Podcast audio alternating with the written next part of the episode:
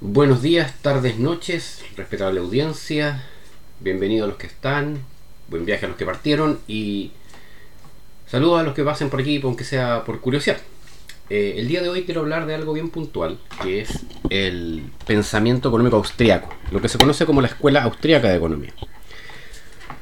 Bueno, el fundamento del pensamiento austriaco eh, se basa, o la escuela austriaca, se basa en muchas cosas que nosotros conocemos, los que hemos estudiado algo de economía como ingenieros comerciales o contadores, en cosas que son básicos en casi todo pensamiento del, desarrollo económico, pero no está claro quién fue o quiénes fueron cómo, y cómo lo ordenaron. A ver, eh, partamos haciendo un poco de historia. Hace unos par de videos atrás yo hablaba de eh, Karl Marx y su planteamiento eh, marxista, valga, que en realidad Marx no era marxista, era comunista pero actualmente se le denomina así, pero eso es como, no sé, por los, los, cristianos no eran cristianos porque Jesús no era cristiano, era judío, ¿ya? Pero la idea de todo esto parte porque existe Smith, eh, y que escribe su libro El Tratado de la Riqueza de las Naciones, después viene... Em, uy, perdón, eh, viene... Ay, se me olvidó olvidar cómo se llama. David Ricardo, y mantiene y empieza a profundizar sobre estas sobre las ideas. Ahora, Ricardo tiene una característica. Ricardo es muy amplio en su planteamiento. Por lo tanto, Ricardo funciona, entre comillas, como base del pensamiento liberal como del, del pensamiento socialista. Uno puede ver que eh, autores socialistas, como incluso Marx, citan a Ricardo como parte de sus bases, eh, no sé si teológica, histórica, pero sus fuentes, por decirlo de alguna manera.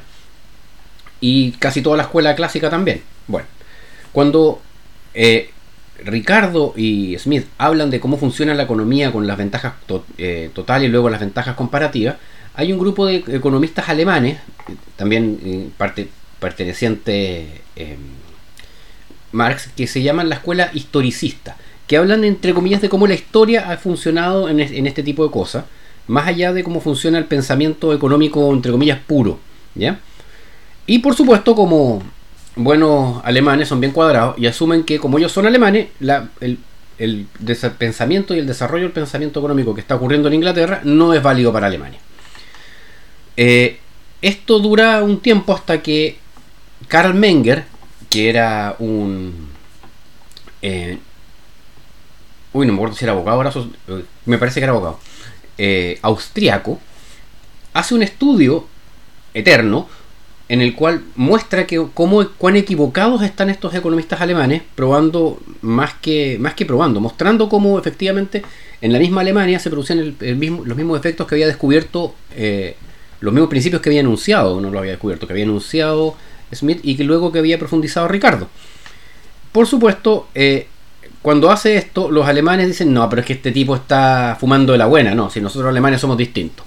De aquí no pasa eso. Y Menger eh, le da con que, mira, fíjate que sí, son iguales, pasa lo mismo, pasa lo mismo, mira que pasa lo mismo. Y de Menger eh, nace lo que se conoce como el análisis marginal, que seguramente cualquier persona que lo haya eh, escuchado nombrar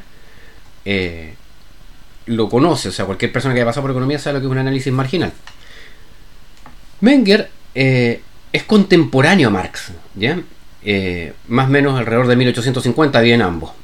Pero Menger como se hace entre comillas conocido por dentro de, Austria propiamente tal, en Viena, en el Imperio Austrohúngaro, porque él era parte del, gobierno, no me acuerdo qué puesto tenía, parece que era presidente del Banco Central, una cuestión por ahí.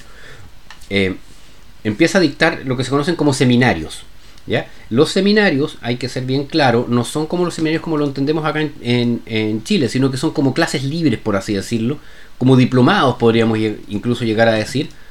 Y la gran gracia de, de Menger es que Menger es el primero en plantear la teoría sobre el origen del dinero, ¿ok? Y de sobre esa teoría del, dinero empieza a plantear lo que se llama la teoría del capital. De dónde sale el capital realmente y por qué el dinero influye y el capital existe y no solamente es como decía eh, Marx y los, y los alemanes en general, que era una cosa de pura maldad. Dentro de sus principales discípulos, él tiene dos discípulos, uno es Eugene von Bauer y el otro es Uy, se me olvidó el otro. Bueno, vámonos con von Bauer nomás. Eh, von Bauer es un economista, también, también abogado. Insisto, en esta, estamos hablando del siglo XIX, cuando la, profesión de economista no existía. Y von Bauer es, aquel que efectivamente muestra y prueba todos los errores que tiene el concepto de Marx del capital, cuando habla de la plusvalía del trabajo y todo lo demás. Menger, va, perdón, von Bauer, que es discípulo de Menger, y que tiene luego hereda, entre comillas, el puesto de, en, el Estado, tienen el mismo cargo en algún momento los dos. Eh, von Bauer eh, prueba que el dinero eh, tiene cierto sentido, tiene además una teoría positiva del capital que se llama, no es que el capital sea malo como dice, que explote al trabajador como decía Marx, sino que tiene su, tiene su, aporte en la producción. Pero la principal, el principal aporte tal vez de von Bauer es el ciclo económico. Cuando nosotros hablamos del ciclo económico y hablamos de la, del crecimiento de crecimiento, crecimiento crecimiento, crecimiento recesión, crecimiento recesión, eso lo, descubre von Bauer en el siglo XIX, en 1870, en un libro que se llama tratado de, economía o algo así, que es eterno, es muy largo, es muy denso, a ratos muy aburrido, pero es muy interesante porque una de las cosas que prueba Menger en, esta, en, esto es cómo el interés afecta a la economía y cómo estos ciclos económicos se ven producidos no porque, por la, no, porque sí, sino que lo que afecta y produce los ciclos económicos es el Banco Central. Porque el Banco Central mueve la tasa de interés en forma, eh, ¿cómo podemos decirlo que no suene feo? Eh, altera las tasas de interés en forma artificial. No hay un equilibrio natural en las tasas de interés. Como si existe un equilibrio natural, por ejemplo, en los precios. Si un producto es muy caro, la gente no lo compra. Si es muy barato, la, gente lo compra. Eh, un buen ejemplo de, este ajuste de precio son las mascarillas con esto del COVID. Al principio de la pandemia, hace un par de años atrás, la mascarilla se acabaron todas y un, un pack de, de 10 mascarillas costaba 50 mil pesos. Y hoy en día uno puede comprar 100 mascarillas por mil pesos más o menos. Ese mismo ajuste dice que debiese existir también en las tasas de interés, pero los bancos centrales al alterarlas eh, artificialmente producen que se destinen recursos a emprendimientos o innovaciones que, que, no debía, que no habrían existido de no ser por esta falacia de la tasa de interés que está más baja de lo normal o más alta de lo normal a lo mejor cuando está muy alta, lo que hace es desincentivar la inversión en el mercado real. Entonces, al final de cuentas, él prueba, no es una cosa así de, de, de, que se me ocurrió, sino que él prueba que efectivamente el que produce los ciclos económicos no es el, el, eh, el capitalista, sino que es el Banco Central. Y es muy interesante porque él era el presidente del Banco Central en Austria. Y muestra cómo esto, esto va afectando y por eso la política eh, eh, eh, monetaria a partir de, no digamos von Bauer, sino que más bien de Mises, que viene después, empieza a ser más bien neutra. ¿Ya? a pesar de que existen, y hemos visto en la Gran Recesión, por ejemplo, en Gran Depresión, en el 1930, por ahí, eh, que las medidas fueron procíclicas en vez de contracíclicas y ahí la embarraron. Pero eso es un detalle, entre comillas. ¿ya? No, vamos, no, voy a entrar en eso. Von Bauer tiene dos discípulos que son muy conocidos. Uno de ellos, que es Schumpeter. Schumpeter, eh, al que no lo sepa, es el que descubrió la, o plantea la idea de la destrucción creadora. Como la, desaparición de un, de un agente económico genera la aparición de otros y cómo el fallo de los agentes económicos permite la generación de nuevos agentes económicos cuando esto ocurre en un mercado entre comillas libre. ¿Por qué es importante esto? Porque todos los emprendimientos, todos los que hemos pasado emprendimientos, hemos pasado a Schumpeter. Lo conocemos, sabemos que Schumpeter fue el que creó, entre comillas, toda la, la, terminología, todo el desarrollo de lo que son los, los conceptos de, emprendimiento como los conocemos hoy en día. Eh, Schumpeter fue un, teórico que fue más bien por ese lado, por el lado de lo que tiene que ver con el emprendimiento, más que por el lado que tiene que ver con la economía propiamente tal.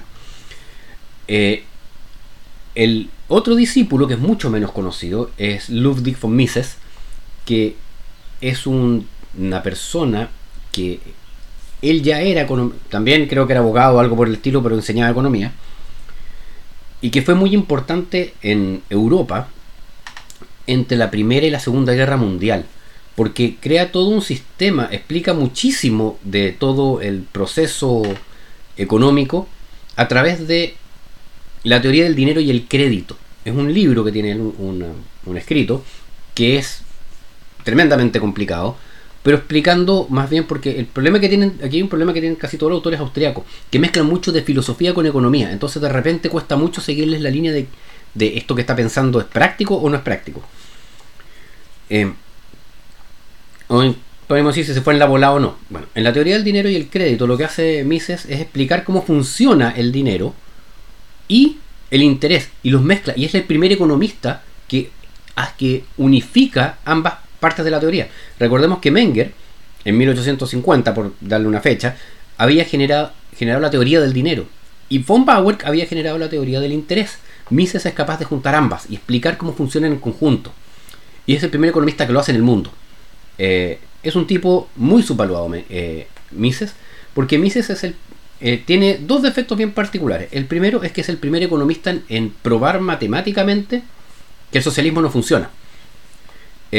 Mises, a través de los cálculos matemáticos, muestra cómo la, economía socialista no funciona, no, funciona en ninguna parte y antes de, que fueran aplicadas en la práctica, estamos hablando 1921-1923, cuando la Unión Soviética tenía 10 minutos y no existían otros países comunistas en el mundo. Y dentro de este proceso de probar que la, economía centralizada no funciona, lo hace porque los cálculos matemáticos son muy lentos. Entonces él desarrolla algo que se llama la praxionomía, praxiología. La praxiología es un pensamiento, eh, una forma de pensar que tiene que ver con pensamiento lógico y evita usar matemáticas.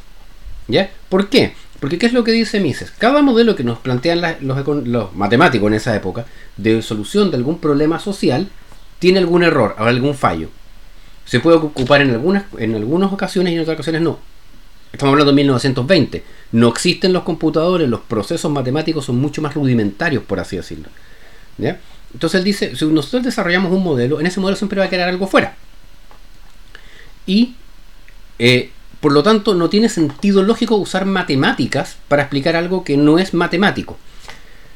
Y ese tal vez ha sido su, el, gran, no diría error, sino, pero sí la gran marca y el gran calvario que han tenido que pasar los economistas de la escuela austriaca de utilizar lógica en vez de utilizar matemáticas para probar los hechos. El sistema de praxeología funciona a través de eh, el pensamiento abstracto y necesita pensarse mucho. No es un pensamiento lineal, por decirlo de alguna forma, como funciona con los modelos matemáticos, por ejemplo, en el caso de Keynes, o no sé, de cualquier modelo económico que ustedes seguramente han visto, o sea, la ISLM, el, lo, eh, ¿cómo se llama esto? Los modelos de crecimiento. Yo hice un video con los modelos de crecimiento hace un tiempo atrás, un episodio, y ahí hablaba también de cómo en es existe el alfa por K por L, que es K es, capital y L es trabajo, y alfa es el, el, multiplicador. Y que al final los factores de crecimiento están en el alfa, que son los que no se explican por capital y trabajo. Entonces, ese tipo de cosas, claro, eh, a Maslow le, No, no es Maslow. Solo le dieron un premio Nobel por descubrir que no era ni el capital ni el trabajo, sino que era otro factor, que después se ha denominado productividad y que se ha seguido profundizando en las matemáticas, pero cada vez que hacemos un modelo nos damos cuenta que al modelo le falta algo.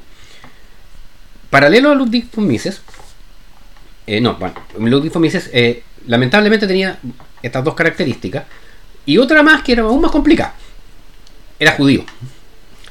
Judío en 1935 en Austria. No es como un buen lugar para estar para ser judío. Entonces, Mises huye a Estados Unidos y llega sin ningún reconocimiento. ¿Por qué? Porque Mises no tenía peso en Estados Unidos, porque en Estados Unidos existían la, mayor parte de la escuela económica eran matemáticos. Hasta el día de hoy, la mayor parte de los economistas estadounidenses estudiaron matemática antes de economía. Lo cual no sé si es bueno o es malo, pero es, ya es un dato de la causa. Cuando llega a Estados Unidos, eh, lo pasa bastante mal, con el favor de Dios, hasta que logra tener alguna posición en alguna universidad y empezar a dictar clases de nuevo clases no, no nunca fue un, economista reconocido en Estados Unidos. No muere sin gran alegardía, por decirlo de alguna manera.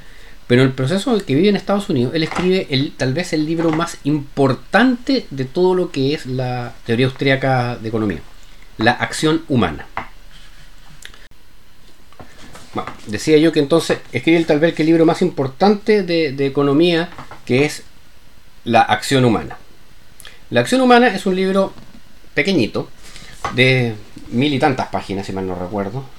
Sí. Separado en distintos capítulos y, es un librazo porque tiene muchas características que eh, lo hacen espectacular. La primera es que mezcla algo que hoy en día conocemos como la conducta del consumidor, el consumidor racional. Comienza con este análisis de, de la acción humana y va probando cómo el generar los distintos modelos económicos no resulta realmente como uno pudiese esperar. Sino que siempre va a haber algo, eh, siempre va a estar eh, este fuera del molde. Por el, y en Chicago, a todo esto, para, en paralelo empieza a surgir la escuela monetaria. Lo que se conoce como, del cual el principal exponente fue Milton Friedman, que seguramente todo el mundo lo ha escuchado nombrar, y si no, preocúpense, eh, que es muy similar a lo que plantea la escuela austríaca lo que plantea Friedman, pero con una diferencia, que es el concepto del eh, mercado de competencia perfecta. Si bien los, los, eh, los, chicaguenses plantean este mercado de competencia perfecta para entender qué es lo que no está dentro del mercado de competencia perfecta, el modelo en sí es un modelo muy simplificado de la realidad, y eso es algo que a mí no le cae muy bien. Una característica de la escuela austríaca es que en general está en contra de algo. ¿ah? ¿eh? siempre es como, mira, sí, está, ahí cerca, pero no, no la chuntaste. Son bien peleadores los austriacos desde ese punto de vista. Los austriacos principales, por decirlo de alguna manera, obviamente. Eh, Mises, entonces, eh, tiene, una vez más, tiene sus, ¿cómo se llama? Sus discípulos. Y dentro de sus discípulos principales está Friedrich von Hayek. Von Hayek es un economista, eh, abogado, obviamente, no economista, que estudia con, Mises en estos seminarios que hacían en, Austria.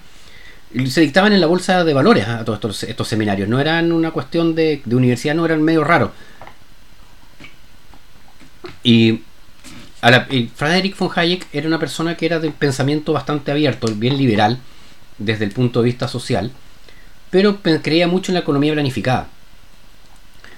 Básicamente una persona izquierda, como lo pensamos hoy en día. O sea, si nosotros pensamos en una persona izquierda que cree que el, ser humano puede hacer lo que se le ocurra, pero que en la economía no. En los procesos económicos tiene que haber alguien que, les, los regule. Cuando empieza a trabajar von Hayek con, con Mises, empiezan a. Empieza él a, entre comillas, cambiar un poco su punto de vista y comienza a desarrollar ciertos patrones, ciertas características respecto a los estudios anteriores, porque una de las características de las escuelas en general es que van construyendo sobre lo que se ha avanzado. Y dentro de las cosas que tiene eh, von Hayek de su, de su producción, está el libro Camino de Servidumbre, que es un, al fin, por decirlo de alguna manera, es un libro relativamente corto, tiene unas 300 páginas, de Sí, 300 páginas menos tiene, pero en un formato pequeño. A diferencia de los otros que son libros que son casi unas Biblias. Y Camino hacia Servidumbre explica por qué. A ver, Camino hacia Servidumbre es una continuación de un libro anterior que se llama La Fatal Arrogancia.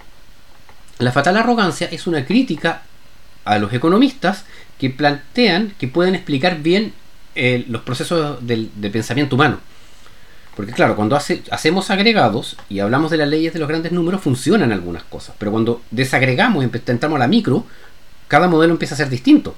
Y luego si seguimos desagregando vamos a darnos cuenta que cada consumidor racional es racional hasta cierto punto. Incluso en lo que dice Mises en, la, acción humana, él explica por qué los seres humanos no somos todos iguales. Porque si fuésemos todos igual de racionales, fuésemos todos exactamente igual y fuésemos todos exactamente igual de, de maximizadores, pensaríamos todos exactamente igual. Y eso no es así. Bueno, entonces, eh, tomando esta idea de que no es así, eh, Hayek escribe este libro Camino de Servidumbre, que es un libro excelente, que ese no, no por ahí anda, y en el cual explica esto, como yo decía, y luego sigue con la, perdón, la, eh, Camino de Servidumbre, Y luego sigue con la fatal arrogancia, que es, esta idea de que uno puede eh, determinar con cierto grado de certeza cómo va a actuar la gente. Una vez más, esta, determinación viene dada por los modelos matemáticos. Una vez más, eh, el, el economista austriaco más importante del momento desestima los modelos matemáticos. Hayek funciona, vive eh, y desarrolla toda su teoría en paralelo, él eh, viviendo en, Inglaterra, en paralelo con, con John Maynard Keynes. Keynes fue un economista muy importante, eh, tal vez el economista más influyente del siglo XX, pero hizo pura, dijo puras barbaridades. Lo simpático de Keynes es que Keynes dijo cosas nuevas y cosas ciertas. Lo, lo, lo interesante es que las cosas nuevas no eran ciertas y las cosas ciertas no eran nuevas. Eso es de Thomas Sowell que es un economista estadounidense de la escuela, eh, de la escuela austriaca, matemático eh, de color. Pueden encontrar videos de él, él es muy inteligente, está vivo todavía Sowell si no me equivoco. Y tenía un programa de televisión en Estados Unidos en la década del 60 y los 70 y, uno puede ver cómo va desarmando los argumentos, eh, por ejemplo, siendo una, persona de, raza de color, respecto a la discriminación de, raza. Es súper interesante verlo. Uno puede estar a favor o en contra, pero véanlo si es que tienen la oportunidad porque eh, plantea cosas que uno lo dejan pensando y pensar siempre es bueno. Bueno, eh, después de Hayek, bueno, Hayek, perdón, en paralelo con, Keynes, Keynes plantea que el Estado tiene que ser el motor de la economía. Y cuando nosotros pasamos los modelos en, macroeconomía, pasamos a Keynes, pasamos al modelo keynesiano, pasamos la ISLM, y no pasamos los modelos austriacos. ¿Por qué? Porque los modelos austriacos en general plantean que el gobierno, desde la época de Eugene von Bauer, solamente genera ruido y, no, no, produce buenas, eh, ¿cómo se llama esto? Buenas medidas en el largo plazo. En el largo plazo, como el gobierno siempre interviene, sea por vía Banco Central o vía, o vía Estado, siempre está interviniendo en la economía, está generando ruido, está generando desequilibrios. Entonces, cuando hablamos de los mercados y se habla del equilibrio del mercado y luego se dice hay que corregir los desequilibrios, el principal agente de desequilibrador es el Estado. Eso es lo que determina Hayek en contraposición de lo que decía Keynes, que decía que el Estado era la hostia y que, bueno, y que en el largo plazo daba lo mismo, porque de hecho en algún momento, eh, cuando le preguntan y en el largo plazo, eh, Keynes responde en el largo plazo todos estamos muertos. Porque estamos hablando de, principios de 1900, ah, en, el periodo de, los, de 1920, los, los locos años 20, escribe su libro que principal eh, Keynes, que se publica en 1932, y viene toda esta ruptura del, del crash de la bolsa y todo lo demás, y en ese momento él describe, escribe toda su teoría. Y lo, simpático es que Keynes escribe una teoría que no es exactamente la que se pasa hoy en día, sino que fueron sus discípulos los que, entre comillas, la fueron modificando y aterrizando a lo de hoy en día.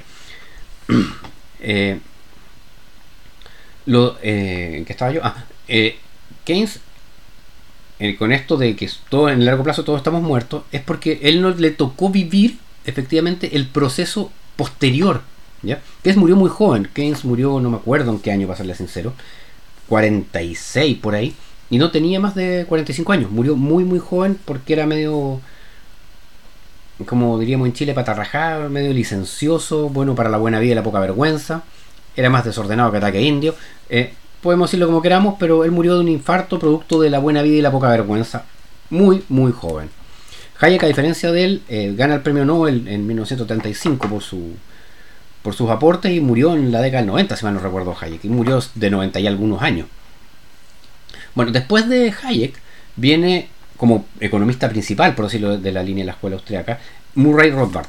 Rothbard es un estadounidense, ahora sí, que fue no fue discípulo de ninguno de ellos directamente, pero sí fue eh, comenzando a sintetizar los diferentes pensamientos económicos, se dio cuenta que lo que más le cuadraba a él era la economía austriaca.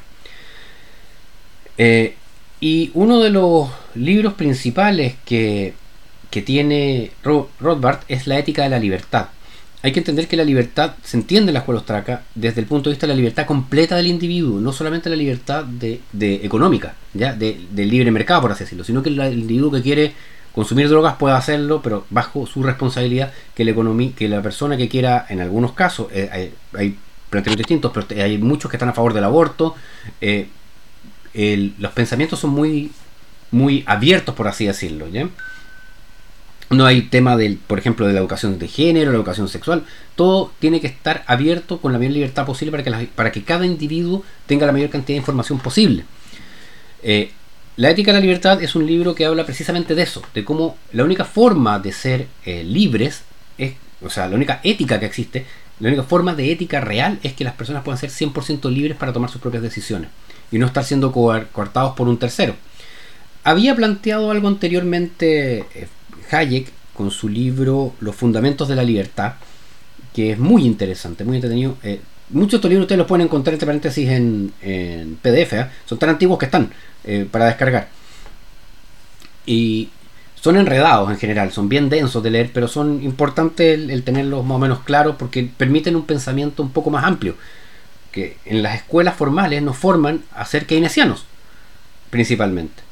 Entonces, cuando uno le dice a alguien, oye, ¿sabéis que en realidad el multiplicador de la economía no funciona? Te mira con cara de, ¿estáis loco? Porque, oye, si tengo un montón de modelos matemáticos que me prueban que sí, sí, pero no puedo integrarlos todos. Y hasta ahí nomás llega el, proceso eh, matemático.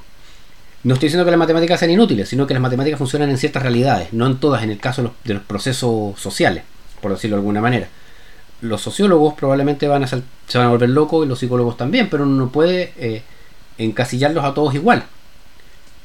Un modelo, porque los, psicólogos sobre todo, que son especialistas en hacer la escala de lo que se les ocurra, eh, pueden ver ustedes que van funcionando todas las personas distintas, aunque tienen patrones comunes, pero son patrones grandes. Una vez más, cada un individuo es distinto. Ya, pasando un poco, avanzando un poco más ya, no de los nombres, sino cuáles son las características principales. Como núcleo, por decirlo de alguna manera, lo principal que, tiene la escuela austríaca es que habla, desarrolla el concepto del valor subjetivo y la, utilidad marginal. Cuando, en contraposición, porque como les digo todo es bastante simpático esto de estar en contra de todo el mundo, cuando eh, Marx dice que las cosas, eh, existe la plusvalía del trabajo y por eso las cosas tienen un valor y que mientras más trabajo más caro, se quedan mirando todos unos a otros y dicen, oye, pero si una persona puede estar barriendo la calle de tres días no le van a pagar más. No tiene sentido eso. Sino que, y este es Menger el que dice, en realidad cada persona o cada trabajo, cada producto tiene el valor que la gente le asigna. Y ese es el valor subjetivo. ¿Ya?